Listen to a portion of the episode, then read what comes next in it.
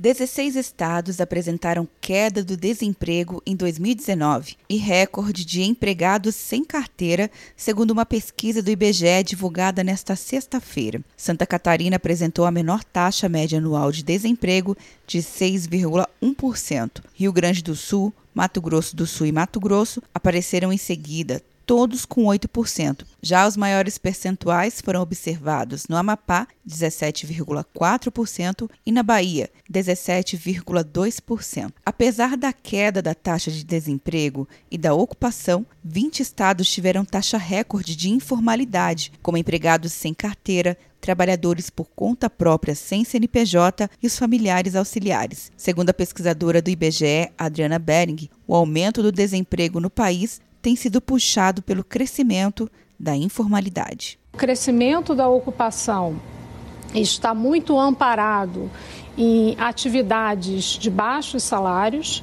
né? muitas vezes ligadas ao trabalho informal, que não possibilita um, uma expansão do rendimento desses trabalhadores. A maior taxa anotada foi no Pará, 62,4%, bem acima da média brasileira, que é de 41,1%. Atualmente, são 12,6 milhões de desempregados no país. Quer um ano sem mensalidade para passar direto em pedágios e estacionamentos? Peça a Veloy agora e dê tchau para as filas. Você ativa a tag, adiciona veículos, controla tudo pelo aplicativo e não paga mensalidade por um ano. É por tempo limitado. Não perca. Veloy. Piscou, passou. De Brasília, Luciana Castro.